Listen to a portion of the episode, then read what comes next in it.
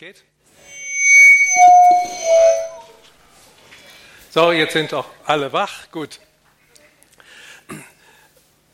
Wir wollen über den fünffältigen Dienst in der Gemeinde und im CZK im Besonderen sprechen. Der Ausdruck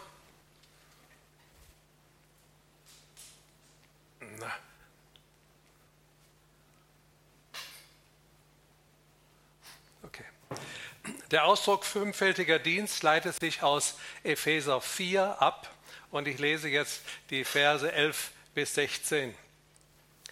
Gott hat gegeben einige als Apostel oder Gesandte. Äh, wisst ihr übrigens den Unterschied zwischen gesandt und geschickt? Ein, Aus, äh, ein äh, deutscher Diplomat wurde von einem ausländischen Gesandten gefragt, was denn der Unterschied sei zwischen gesandt und geschickt. Und da hat der Diplomat gesagt, Sie sind ein Gesandter, aber kein Geschickter. Also Gott hat einige als Apostel gegeben, einige als Propheten, einige als Evangelisten, das sind die Verkünder der guten Nachricht, und einige als Hirten und Lehrer. Wir werden heute über die Hirten sprechen.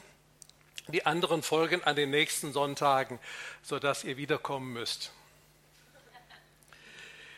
Diese Vielfalt der Dienste ist notwendig.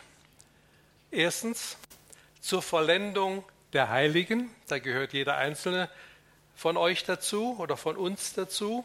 Zweitens für das Werk des Dienstes jedes Einzelnen von uns. Und drittens für die Auferbauung des Leibes Christi. Das ist die weltweit gemeindeübergreifende Gemeinschaft der Heiligen, also die Gemeinde Jesu insgesamt, was jedoch ohne Auferbauung der einzelnen Ortsgemeinden nicht möglich ist. Das Ziel ist die Einheit des Glaubens und die Erkenntnis des Sohnes Gottes. Wohlgemerkt, die Erkenntnis einer Person, nicht äh, das, was oft mit, mit Erkenntnis äh, verwechselt wird, äh, Lehrmeinungen, die wir vermittelt bekommen haben. Es geht um Beziehung. Denn Ziel ist, dass wir persönlich, geistlich erwachsen werden und immer mehr in das Ebenbild Christi umgestaltet werden. In der Ewigkeit wird Christus der erstgeborene Sohn Gottes sein und wir seine unzähligen Brüder oder wie es da heißt, die Söhne Gottes. Jetzt steht Söhne Gottes nicht für eine männliche Person, sondern für geschlechtslos, sodass ihr Schwestern euch auch angesprochen fühlen könnt. Also es gibt im, im Himmel einmal nur noch Söhne Gottes.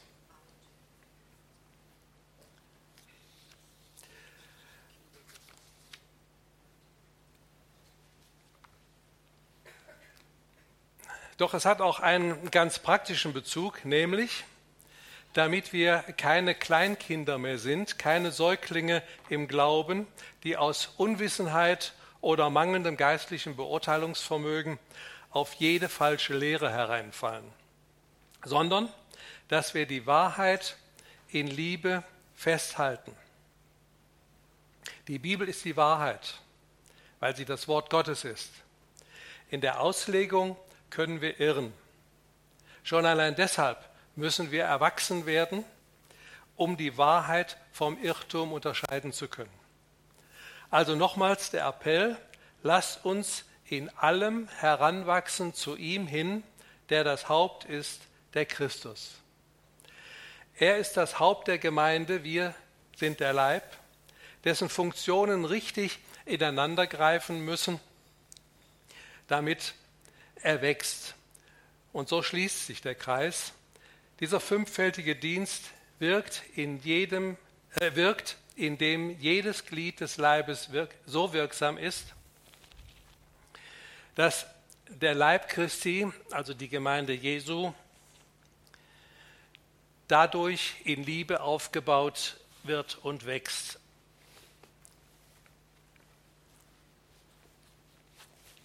Also für die, die später mal nur zuhören, ich ziehe mich gerade um.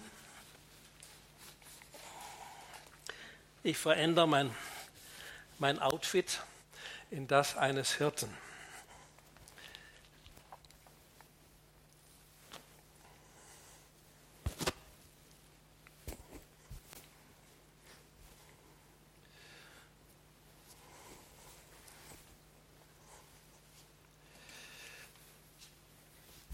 So.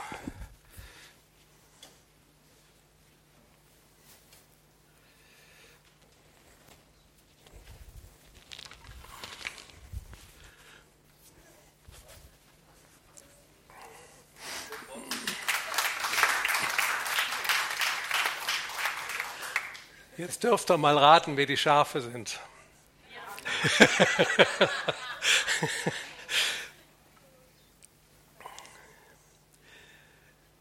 Also deshalb werden wir uns an den nächsten Sonntagen diese verschiedenen Dienste ansehen, heute also den Hirtendienst.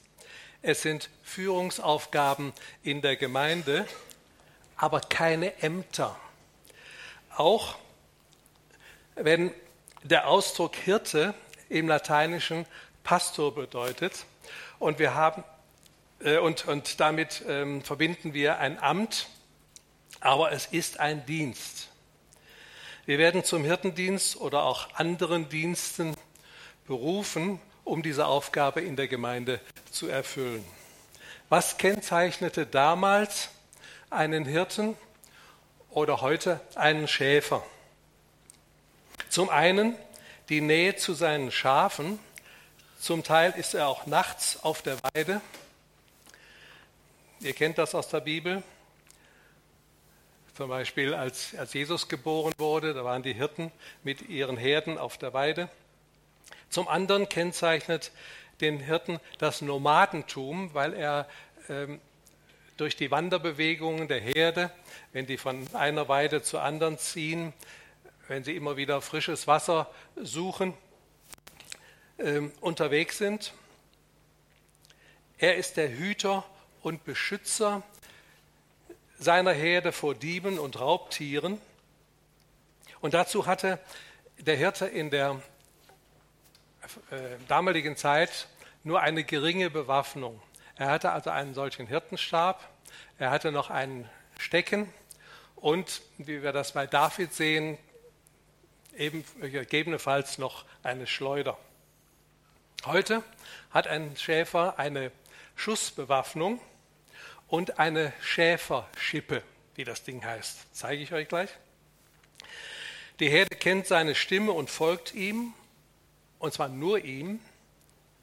Und der Hüte- oder Schäferhund hält die Herde zusammen, wittert mögliche drohende Gefahren und leistet dem Hirten Gesellschaft.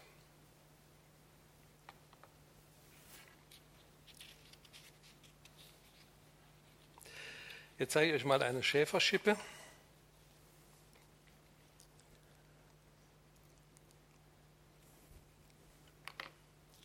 Das Bild oben rechts. Ihr seht eine, eine Schaufel, das ist die Schippe. Ihr seht daran diesen Haken, das ist der Beinfanghaken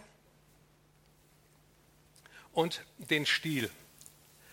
Diese kleine Schippe ist aus geschmiedetem Eisen gefertigt, in neuerer Zeit meist galvanisch verzinkt oder aus Edelstahl.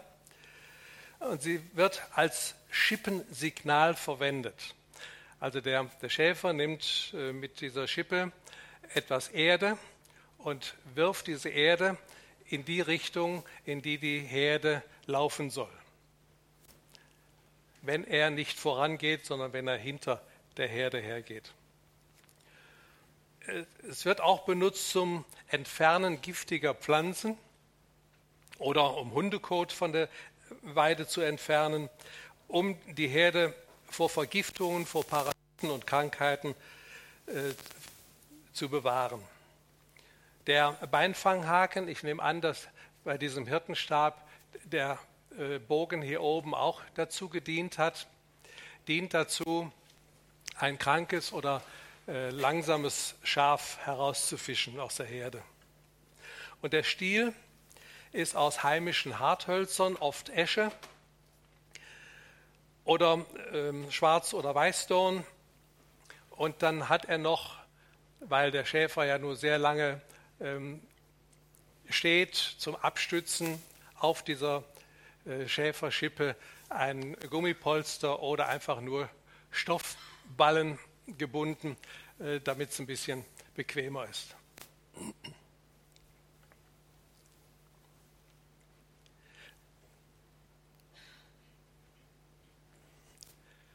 Der zweite Punkt, das Vorbild Gott, der Hirte seines Volkes.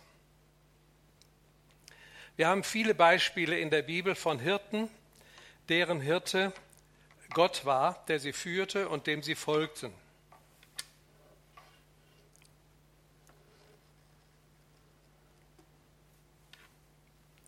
Alle Hirten der Bibel zeichnet aus einmal die Berufung und die Zurüstung von Gott und die Führung durch Gott.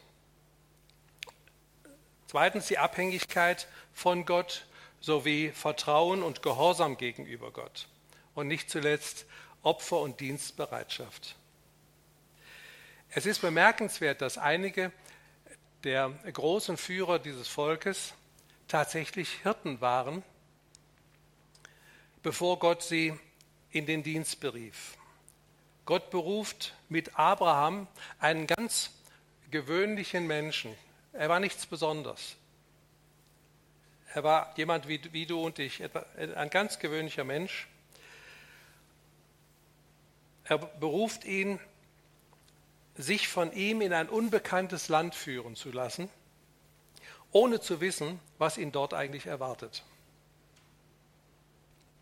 Sie gehen miteinander durch Höhen und Tiefen aber über seinem Leben steht Vater des Glaubens. Vater des Glaubens. Weil er Gott zutraute, dass er den Isaak, wenn er ihn tatsächlich äh, töten müsste, wieder von den Toten auferwecken würde. Bis dahin hat es nie Totenauferweckungen gegeben. Aber Abraham äh, wusste um die Verheißung für seinen Sohn und hat sich gesagt, wenn äh, Gott will, dass ich ihn töte, dann muss er wieder zum Leben erweckt werden, damit sich diese Verheißungen erfüllen. Josef, der Träumer, den Gott beruft, der zweite Mann im Land Ägypten zu werden und mit den Ägyptern auch seine eigene Familie, die ja die Stammzelle des Volkes Israel ist, zu versorgen. Mose wird von Gott am Hof des Pharao und später beim Schafehüten jeweils 40 Jahre lang von Gott auf seinen späteren, seine spätere Aufgabe vorbereitet, bis er der sanftmütigste Mann ist, den es je gab. Also am Hof des Pharao ging es erstmal darum, dass er äh, alles das lernte, was ein Staatsmann können muss. Und in der Wüste beim Hüten der Schafe, da lernte er Geduld und Warten. Gott beruft ihn aus einem brennenden Dornbusch heraus, das Volk Gottes aus der Sklaverei in das verheißene Land zu führen.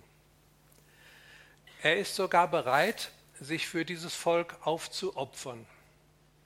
Und zwar Kennt ihr die Geschichte mit dem goldenen Kalb? Das Volk hatte gesündigt.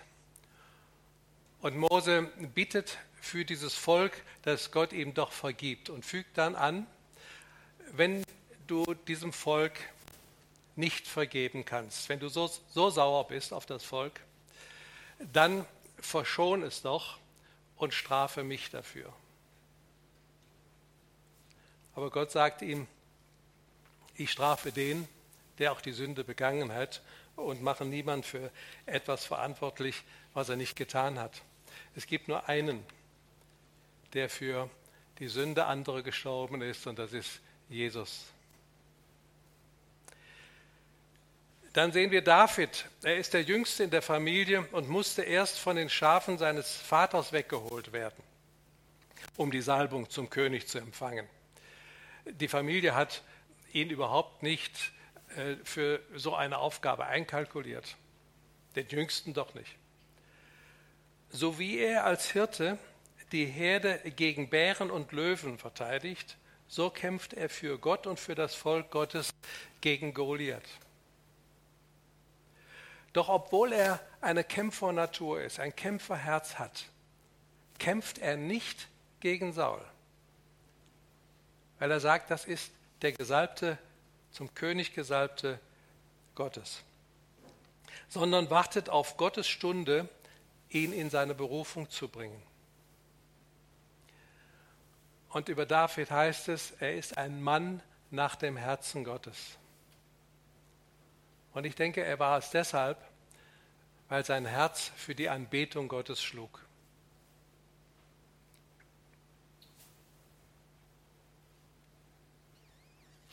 Nicht zuletzt erwählt Gott aus Liebe Israel als sein Volk, dass er als ihr Hirte hüten und weiden will, und das tut er bis heute.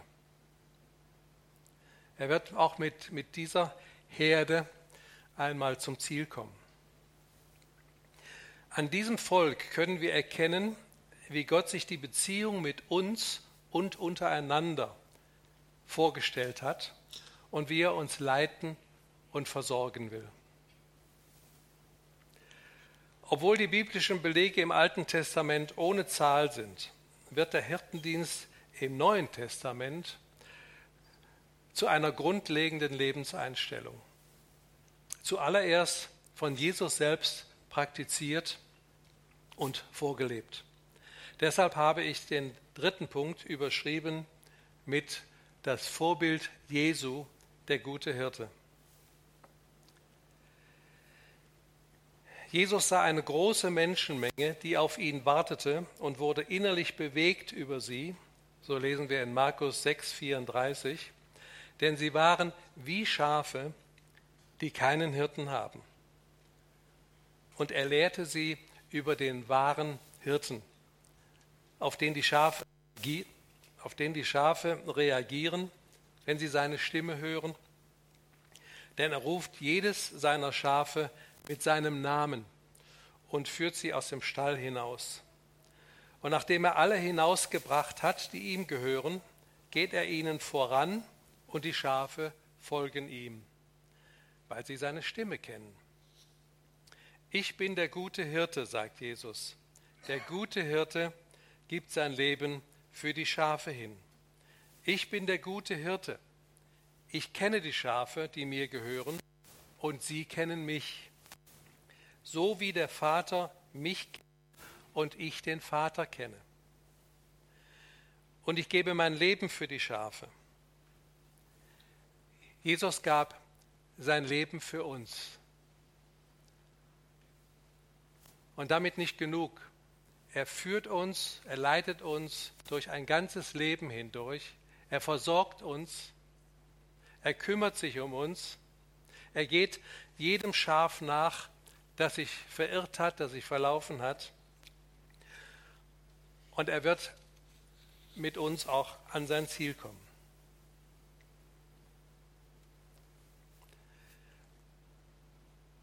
Der vierte Punkt, der Auftrag Jesu, Hirte zu sein. Wir haben ein Beispiel in der Bibel mit Petrus.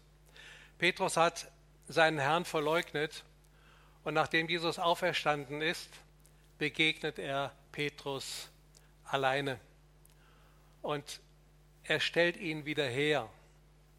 Ein Prinzip Gottes, nicht Strafe, nicht Verurteilung, sondern Gott hat immer das Ziel, wiederherzustellen, aufzubauen, nicht niederzureißen, nicht abzuknicken, sondern zu stärken. In Johannes 21 lesen wir folgenden Dialog. Jesus sagt, Simon, Ben Jonas, liebst du mich mehr als die anderen meiner Jünger? Und das Wort, was er da verwendet, ist Agape, die göttliche Liebe. Petrus sagt aber dann, als er antwortet, ja Herr, du weißt, ich bin dein Freund oder ich, äh, du weißt, ich liebe dich, aber das Wort, was er verwendet, ist nicht Agape, sondern Philos, die Freundesliebe. Dann sagt Jesus, weide meine Lämmer. Zum zweiten Mal fragt er Simon ben Jonas, liebst du mich? Wieder Agape, die göttliche Liebe. Petrus sagt, ja Herr, du weißt, ich bin dein Freund. Ich liebe dich wie einen Freund. Philos. Jesus sagt, hüte meine Schafe. Ein drittes Mal fragt er, Simon ben Jonas, bist du mein Freund? Liebst du mich so wie einen Freund? Jetzt verwendet Jesus auch dieses Wort Philos. Und das macht Petrus traurig, dass Jesus auch diese Liebe hinterfragt. Herr, du weißt alles. Du weißt, ich bin dein Freund. Und Jesus sagt, weide meine Schafe, folge mir nach. Wir wissen, welche tragende Rolle er als Apostel gehabt hat. Grundlage seines oder des Hirtendienstes überhaupt ist diese Liebe zu Gott. Und das, was wir selber erzeugen können oder aufwenden können, ist diese Freundesliebe. Aber diese göttliche Liebe, die muss uns geschenkt werden. Und Paulus schreibt auch, dass diese Liebe Gottes in unsere Herzen ausgegossen ist. Und wenn wir mal in unserem Herzen kramen, vielleicht finden wir sie irgendwo unten drunter und müssen sie wieder hervorholen.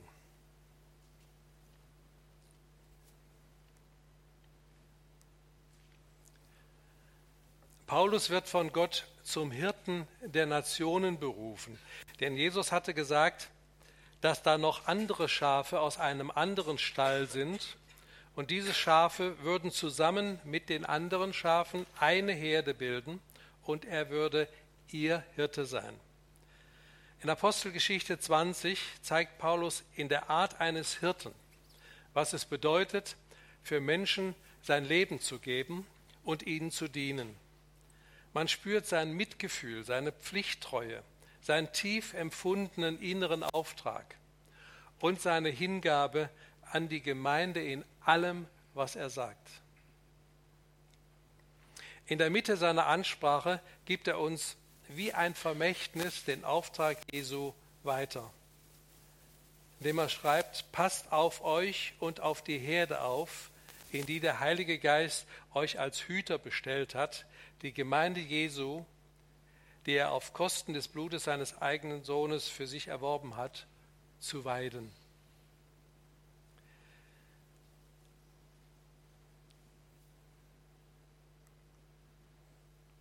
Wenn du zum Hirten berufen bist, falls du dich jetzt ausklingst, weil du denkst, das ist nicht mein Ding, dann bleibt doch die Frage nach deiner göttlichen Berufung. Kennst du sie und lebst du darin? Wenn du nicht zum Hirten berufen bist, zu was dann? Warte nicht, bis du meinst, würdig genug zu sein, sondern lass dich in seinen Dienst rufen. Wir sehen an den Beispielen, das waren alles Menschen, die waren nicht perfekt. Die hatten alle ihre Baustellen. Und das Wunderbare ist, Gott hat sie trotzdem benutzt. Gott konnte sie trotzdem für seinen Dienst gebrauchen. Wir haben alle unsere Baustellen. Das hindert Gott nicht, uns in seinen Dienst zu rufen. Wenn du also zum Hirten berufen bist, hat Gott dir einen verantwortungsvollen Dienst anvertraut. Hirten sind Vorbilder der Gemeinde. Auch darin Vorbilder, so wie, wie Eltern ihren Kindern gegenüber Vorbilder sind, in ihrem Versagen, wie sie damit umgehen. Stellt euch vor, Eltern äh, würden den Eindruck ihren Kindern vermitteln, sie sind perfekt. Die Kinder würden resignieren, weil sie, weil sie an sich Fehler sehen und zur Überzeugung, also so wie meine Eltern kann ich nie werden. Aber wenn Sie bei den Eltern sehen, die haben auch ihre Fehler und ihre Macken, aber sie können dann auch um Verzeihung bitten. Sie sehen, wie die Eltern damit umgehen. Dann lernen sie selber auch zu vergeben und Vergebung anzunehmen. Also sind Hirten auch darin Vorbilder, dass sie eben nicht perfekt sind.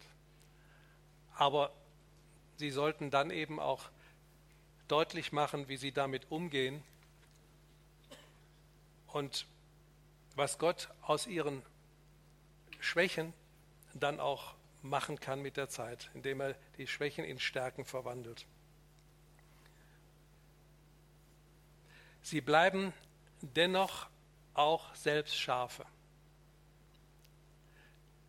Schafe, die einen Hirten brauchen, der sie führt.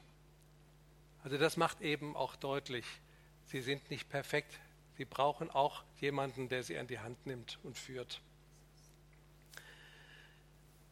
Petrus schreibt, hütet die Herde Gottes, die eurer Fürsorge anvertraut ist. Übt die Aufsicht nicht gezwungen aus, sondern freiwillig. Und da steht so ein kleiner Nebensatz, der sehr bedeutsam ist, wie Gott es will. Wie Gott es will, nicht wie der Hirte will. Und nicht aus schändlicher Gewinnsucht, sondern mit Begeisterung. Ebenso nicht als Herren, die über die, für die sie sorgen sollten, herrschen, sondern als Menschen, die Vorbilder für die Herde werden. Dann werdet ihr, wenn der große Hirte, der Erzhirte erscheint, die Herrlichkeit als unvergängliche Krone empfangen. Der Hirtendienst ist eine schöne Aufgabe, für den wir hier und in der Ewigkeit Lohn empfangen. Wenn wir die von Gott vorbereiteten Werke tun, hält er uns zudem den Rücken frei, indem er sich um unsere Bedürfnisse und Belange kümmert, unser Wasser und unser Brot segnet und jede Krankheit von uns fernhält. 2. Mose 23, Vers 25. Wir sind so viel mit, mit uns selbst beschäftigt, mit Karriere basteln, mit unserem Beruf. Wir gehen darin auf. Ist auch schön, wenn er uns Freude macht. Wir sind mit unserer Familie beschäftigt. Das alles ist notwendig und es ist auch gut, wenn man sich darum kümmert. Aber wenn wir so damit beschäftigt sind, dass wir überhaupt keinen Gedanken mehr an unsere eigentliche Berufung verwenden, dann haben wir es genau umgekehrt wie das, was Gott will. Gott sagt, kümmert euch doch um meine Angelegenheiten, dann werde ich mich um eure Angelegenheiten kümmern, dann werde ich mich um eure Bedürfnisse und Belange kümmern. Ich werde euch versorgen. Lebt ihr in meiner Berufung.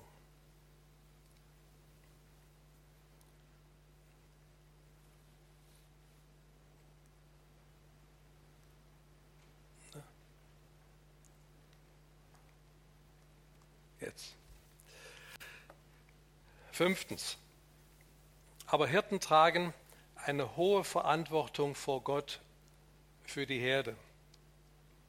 Es gibt so ein paar Bibelstellen im Alten Testament, wo den Hirten vorgeworfen wird, sie haben die Herde verlassen, wo ihnen vorgeworfen wird, dass sie die Herde zerstreut und vertrieben haben.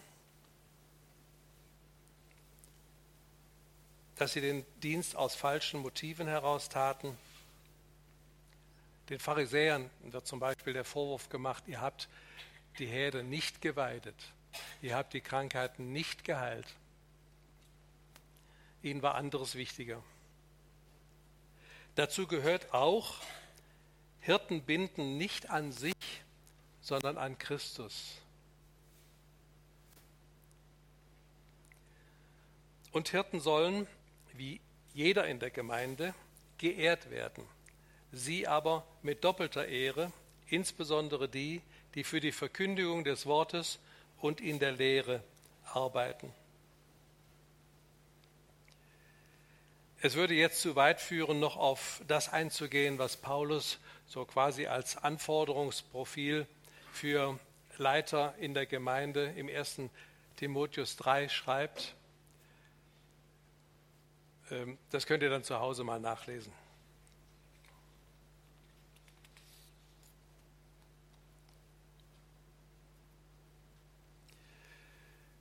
Ich fasse kurz zusammen.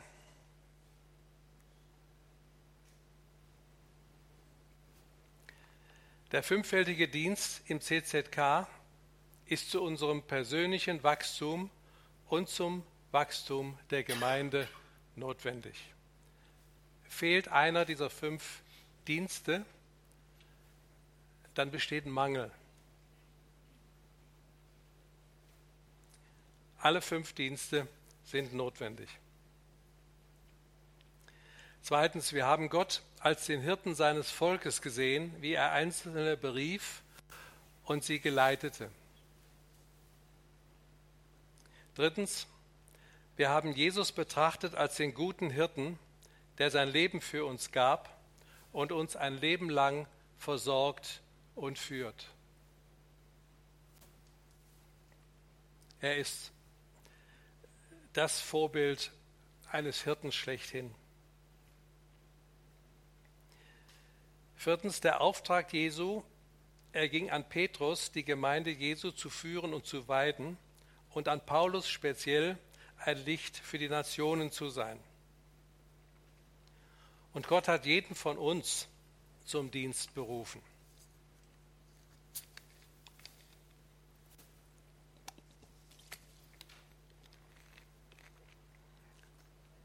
Wenn er dich zum Hirtendienst berufen hat, dann dienst du im CZK aus Liebe zu deinem Herrn und aus Liebe zu den Schafen. Das hat mal ähm, in einem äh, Kindergottesdienst ähm, die, die Sonntagsschultante äh, vom guten Hirten erzählt und äh, dass wir äh, alle Schäflein Jesu sind. Und dann stemmt ein, ein etwas größerer Junge schon äh, seine Hände in die Hüften und sagt, ich bin doch kein Schof.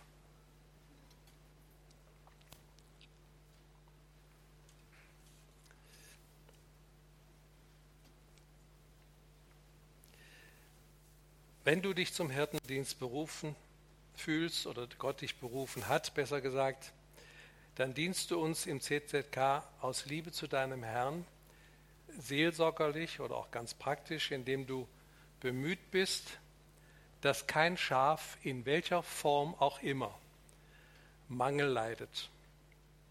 Du trägst sie, wenn nötig, auf deinen Schultern und gehst Einzelnen nach, ermahnst und ermutigst. Benny ist da für mich so ein Vorbild. Er ist für mich der Ermutiger schlechthin denke, das habt ihr auch schon, schon erlebt, dass er immer ähm, eine, eine, Mail schickt mit, mit noch so einem Satz hinten, hinten drauf, der dich aufbaut. Da bist du mir ein großes Vorbild drin.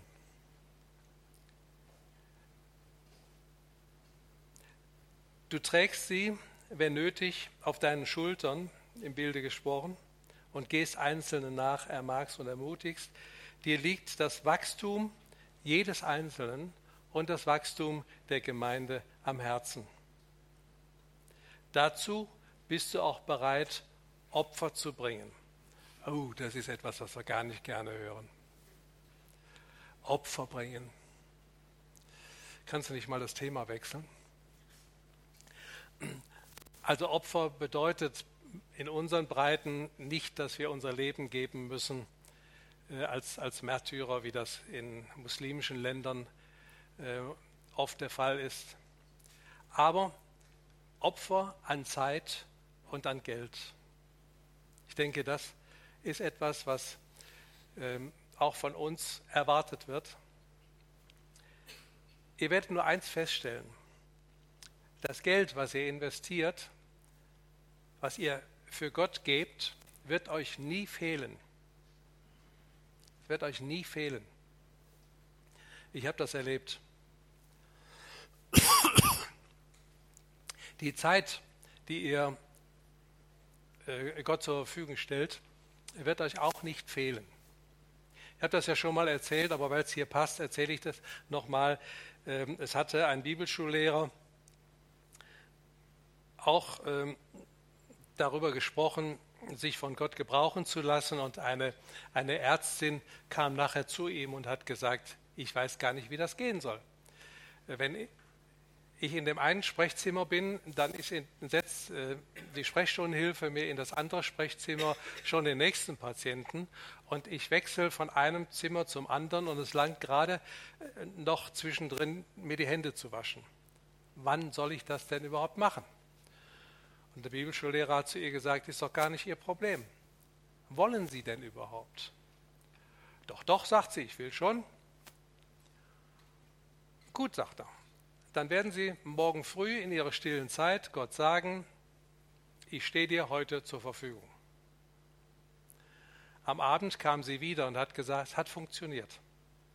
Sie ist, sie weiß nicht wie, mit einer Patientin ins Gespräch gekommen, die schon lange in ihre Sprechstunde kam und sie hat festgestellt, die Zeit, die sie da investiert hat, hat ihr nicht gefehlt. Und dann habe ich gedacht, das, was bei der funktioniert, funktioniert bei mir auch. Und ich habe das so in meinem ganzen Berufsleben praktiziert. Ich habe Gott immer mal wieder gesagt, denk dran, gilt heute auch, ich stehe dir zur Verfügung. Und ich habe viele Gespräche gehabt mit Vorgesetzten, mit Mitarbeitern, mit Kollegen, mit Kunden. Und es ist tatsächlich so. Die Zeit hat mir nie gefehlt. Also das ist letztendlich doch kein Opfer. Und schon deshalb nicht, weil wir letzten Endes die Beschenkten sind.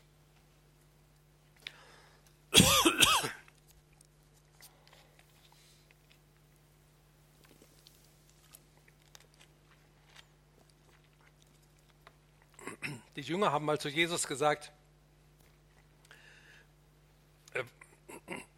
was ist denn mit uns? Wir haben alles verlassen.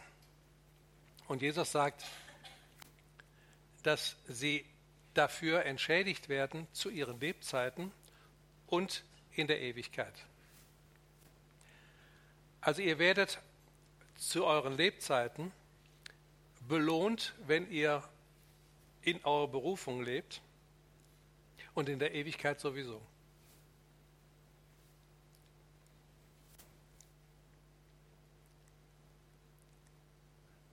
Jetzt habe ich gedacht, eine kleine Herausforderung tut euch gut. Da wir ja alle berufen sind, einander zu dienen und Vorbilder zu sein, als Hirten, als Lehrer, als Apostel, als Evangelisten oder Propheten, gebe ich euch eine Hausaufgabe mit. Finde heraus, welches die Berufung Gottes für dich ist. Ich verrate dir schon mal so viel. Du wirst es nie bereuen, in deiner Berufung zu leben. Du wirst es nie bereuen. Weil Gott dich so beschenkt und so segnet, dass du das gar nicht missen möchtest.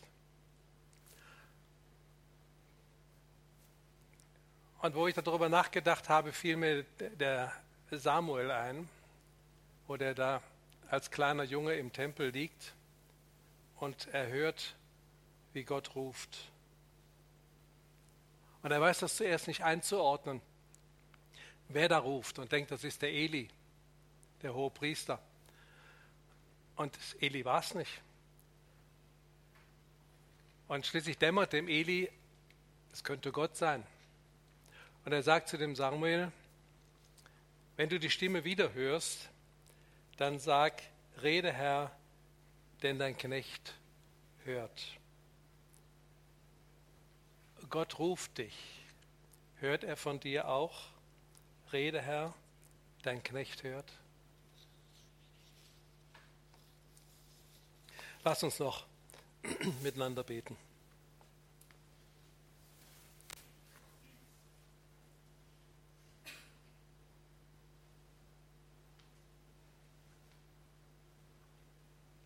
Vater, das ist etwas, was wir gar nicht begreifen, dass du uns trotz unserer Unzulänglichkeiten, trotz unseres Versagens, trotz unserer Macken und Ecken und Kanten, die wir haben, dass du uns trotzdem gebrauchen willst.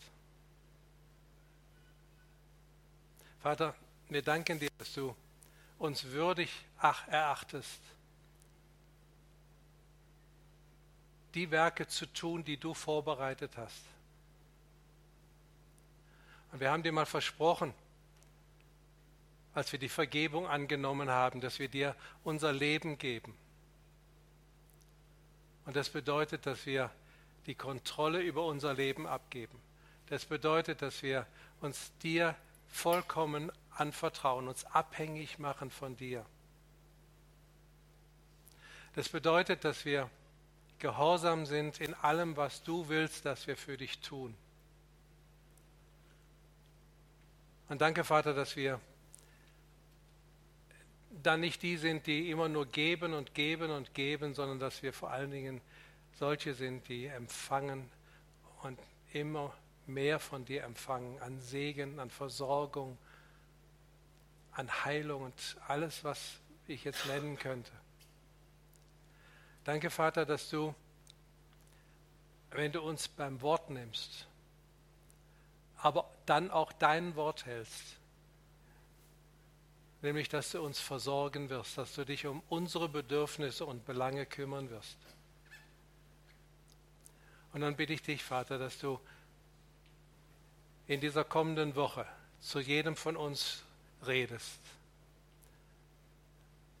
Dass du unser Herz öffnest, unsere Ohren öffnest, dass wir bereit sind zu hören, welche Berufung du für uns hast.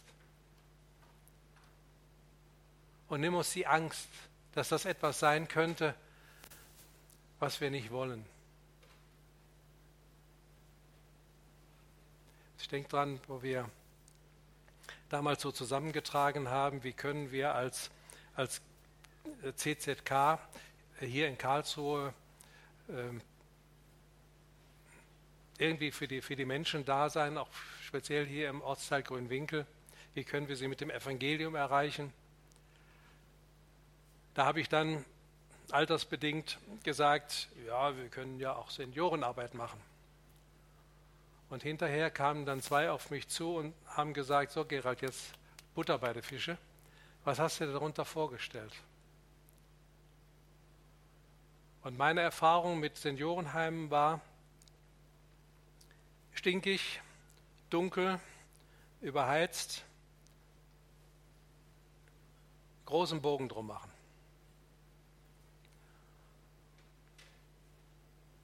Und ein äh, Prophet hat zu mir gesagt, dass er mich als, als Vater und als Pastor sieht. Und das bin ich heute im Seniorenheim in Grünwinkel. Und wenn mir das einer damals gesagt hätte, dass Gott dich mal in diese Berufung hineinbringt, dann hätte ich gesagt, von was träumst du nachts? Und mir macht das heute so viel Freude, und da fließt so viel an, an Liebe, an Dankbarkeit von den Leuten zurück, dass ich mir das gar nicht mehr anders vorstellen kann, als Gott dort zu dienen. Also deswegen möchte ich euch, euch Mut machen, lasst euch auf Gott ein. Er weiß, was für euch die richtige Berufung ist und er wird euch nie überfordern. Danke, Vater, du wirst uns nie überfordern. Du wirst uns zurüsten für die Aufgaben, die du für uns hast. dass wir sie in der übernatürlichen Kraft des Heiligen Geistes, in der Vollmacht und Autorität und in dem Vertrauen tun, das Jesus hatte. Hier sind wir. Verfüge über uns. Danke, Vater. Amen.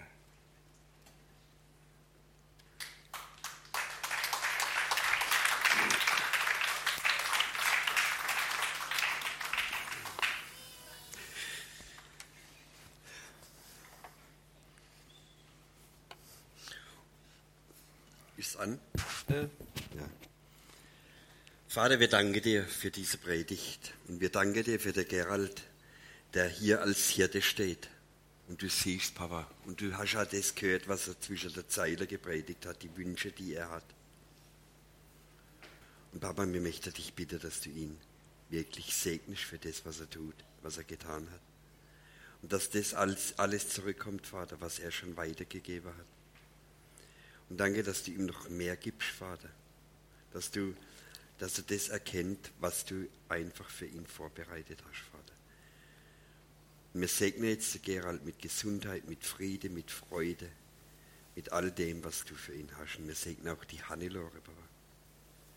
Und dass sie ja das bekommt, was sie wünscht, weil sie manchmal auf der Gerald verzichten muss. Vater, danke, dass du es vollbringst, weil wir es nicht können. Amen. Amen. Danke, Gerald.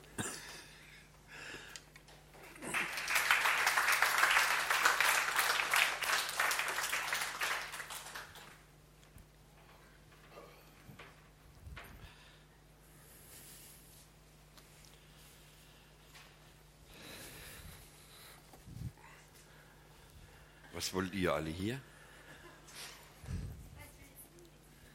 Was?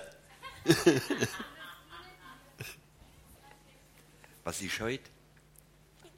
Was? Echt? Stimmt?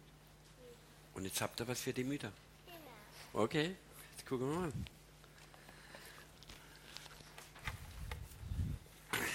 Wollt das hier rausnehmen, so ganz schnell.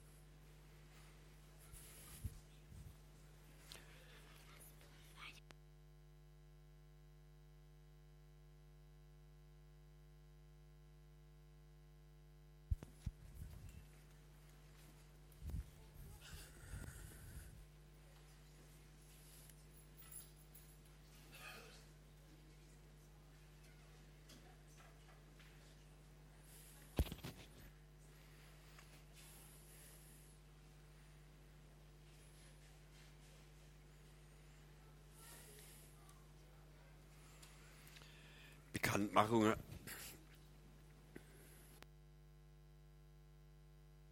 Eins. Bekanntmachungen haben wir ja vorhin schon gehabt. Alles andere, was wichtig wäre, steht oben neben, neben der Tür, neben dem Fernseher, da sieht er alles. Ich glaube, dass wir nichts mehr bekannt geben müssen. Wir sind jetzt am Ende der, vom CZK-Gottesdienst. Möchte noch beten für uns.